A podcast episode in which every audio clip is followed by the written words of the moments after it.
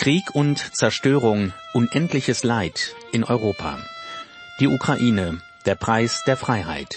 So heißt die Fotoausstellung im Paul-Löbe-Haus des Deutschen Bundestages. Bundestagspräsidentin Bärbel Baas war selbst vor wenigen Tagen in der Ukraine und hat die Orte des Schreckens mit eigenen Augen gesehen. Es fällt schwer, diese Fotos anzusehen. Sie schockieren, sie verstören, sie machen Angst. Dennoch müssen wir hinsehen, denn diese Fotos zeigen Ausschnitte einer entsetzlichen Wirklichkeit. Deshalb ist es gut, uns, die deutsche Öffentlichkeit, aufzurütteln. So wie Sie es mit dieser Ausstellung hier im Deutschen Bundestag tun. An diese Bilder und die Tatsache des Krieges dürfen wir uns nie gewöhnen. Die Bitte, die Ausstellung auch im Deutschen Bundestag zu zeigen, kam vom ukrainischen Parlamentspräsidenten. Die Zusage aus Berlin erfolgte prompt und die Umsetzung schnell. Die Bilder sollen Öffentlichkeit schaffen und weitere Unterstützung für die Ukraine.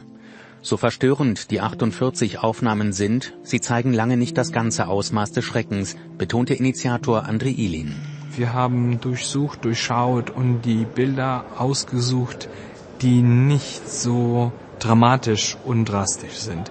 Es gibt noch ein Album, in welchem die Bilder äh, von getöteten äh, Menschen von Leichen zu sehen sind. Wir haben das extra in ein Album versteckt, damit die Menschen, die sehr sensibel sind, davon nicht sehr doll beeinträchtigt werden. Und äh, wir mussten viele Bilder zur Seite stellen, weil die zu dramatisch, zu blutig waren. Irpin, Butscha, Tschernihiv. Es sind Namen von Ortschaften, die heute für Gräueltaten stehen, für Kriegsverbrechen. Die Bilder von dort sind Zeugnisse und Mahnung, dass diese Verbrechen nicht ungesühnt bleiben dürfen. Die völkerrechtswidrige Aggression tarnt sich mit einem Netz aus zynischer Propaganda.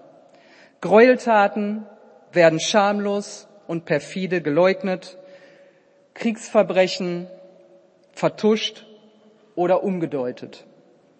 Umso mehr braucht es Aufklärung über das wahre Gesicht des Krieges. Die unabhängige Untersuchung und Dokumentation der begangenen Verbrechen und ihrer Opfer.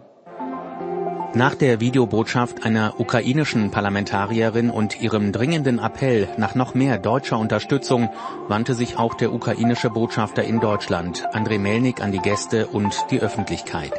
Seine Sorge sei, dass die Menschen außerhalb der Ukraine das Interesse an dem Krieg verlieren. Auch deshalb sei die Ausstellung wichtig.